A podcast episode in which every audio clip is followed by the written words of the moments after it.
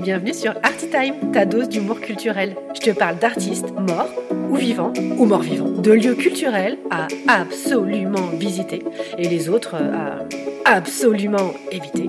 Je te fais des résumés des expositions si t'as la flemme d'y aller tu veux briller à la machine à café ou le dimanche midi chez ta belle-mère. Ne me remercie pas, c'est gratuit. Enfin, tu peux quand même lâcher un petit commentaire, hein, ça serait sympa. Allez, bonne écoute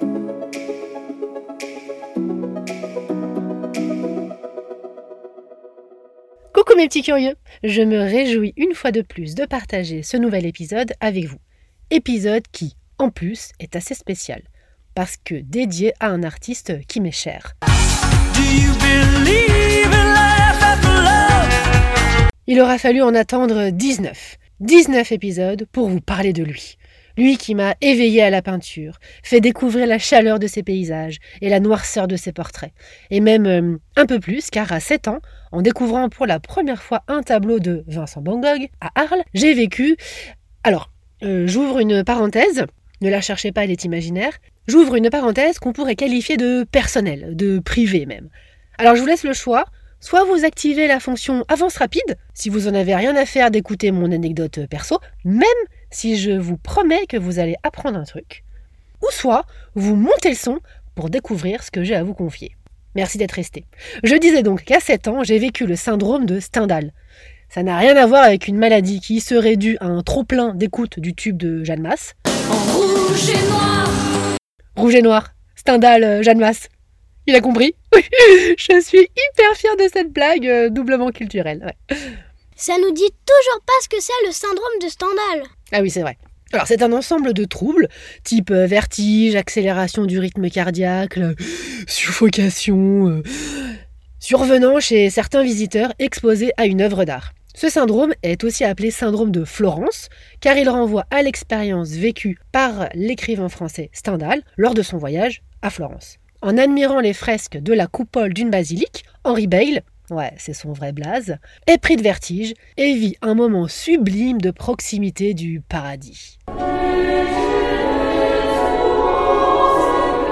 Il témoigna de cet événement dans l'un de ses récits de voyage. J'étais arrivé à ce point d'émotion où se rencontrent les sensations célestes données par les beaux-arts et les sentiments passionnés. Merci pour la voix off, Henri. C'est sympa d'être passé dans mon studio. Depuis, dès qu'on voit un touriste euh, tourner de l'œil devant la Joconde, bah on sait que c'est pas son hyperglycémie pour cause de goinfrage au buffet de l'ébis de la rue de Rivoli, il vit simplement une belle et forte émotion de communion artistique. Et c'est un peu ce que j'ai vécu devant le tableau de la chambre de Vincent Van Gogh peinte à Arles, sans même avoir léché de champignons. En même temps, à l'époque, hein, ma seule drogue, euh, c'était plutôt les têtes brûlées. Résumer la vie de cet artiste en 5 minutes, ça n'aurait pas de sens.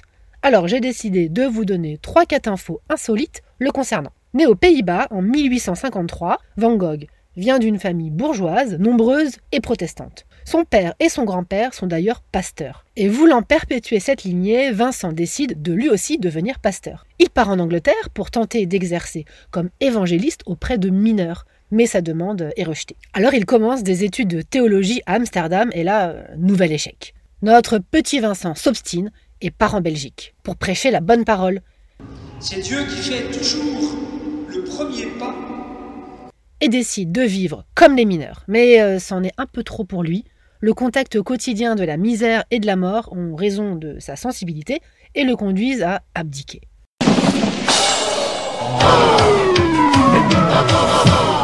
Mais par chance, pour le monde de l'art, et pour nous, il choisit à 27 ans la voie de la peinture. Sauf qu'il n'en a pas fini avec la misère. Car deuxième info, il n'a vendu qu'un seul tableau de toute sa vie. Un peu comme le nombre d'albums vendus par Elise Moon. Ouais, c'est gratuit. Et ce seul tableau, c'est La Vigne Rouge, vendu pour 400 francs à Anna Bock, elle-même peintre et mécène belge dans un élan de bonté. Et même quand l'art lui tend les bras, comme ce premier job qu'il a eu dans une galerie d'art parisienne, vers 1870, bah ça se termine par un licenciement. Vous êtes viré faut dire, il se permettait de donner son avis sur les toiles qu'il était censé vendre. Ouah, c'est laid Autre info croustillante, une de ses œuvres les plus connues, que vous avez sans doute en tête, La nuit étoilée, semble être bien plus simple qu'un tableau au bleu profond tourbillonnant. En 2004, la NASA... On a un problème, Houston.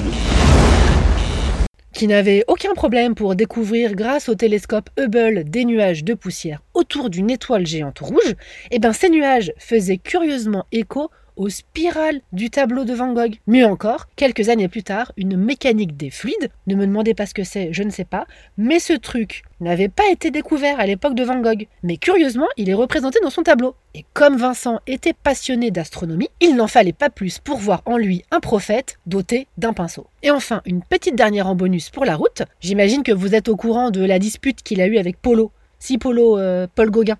Bah, lorsque Vincent le menace avec une lame de rasoir pendant une dispute, il est pris d'une crise de folie et se tranche l'oreille. Et Vincent euh, aurait, euh, a enveloppé son lobe dans un mouchoir qu'il aurait offert à Raquel, son amoureuse euh, du moment, dont Vincent n'était pas l'unique amoureux du moment. Elle en avait plusieurs, en fait, euh, des amoureux. Bon, et je ne pouvais pas vous laisser sans préciser qu'il a peint quelques toiles à Agnières-sur-Seine et qu'il me tarde de vous concocter un épisode spécial, puisque c'est ma ville, sur ces grands artistes passés par cette ville, comme Louis Vuitton, Sarah Bernard, François-Xavier de Maison ou encore euh, Guy Lux. Voilà pour ces quelques infos insolites. Et une dernière plus logistique, Vincent Van Gogh sera à l'honneur avec ses autres potes peintres hollandais aux Carrières des Lumières au Beau de Provence en cette année 2023. À bientôt mes petits curieux.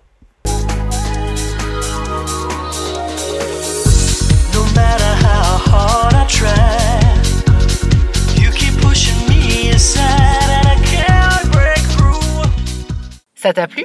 Laisse-moi un gentil commentaire, ça aidera mes amis les algorithmes à propulser ce podcast. Et parle-en autour de toi, à la machine à café, dans le métro. Bah tiens oui, si là t'es dans le métro, en ce moment, parle-en à ton voisin. Tu peux aussi lui parler de la page Instagram d'Artitime. Merci, allez, bisous bisous.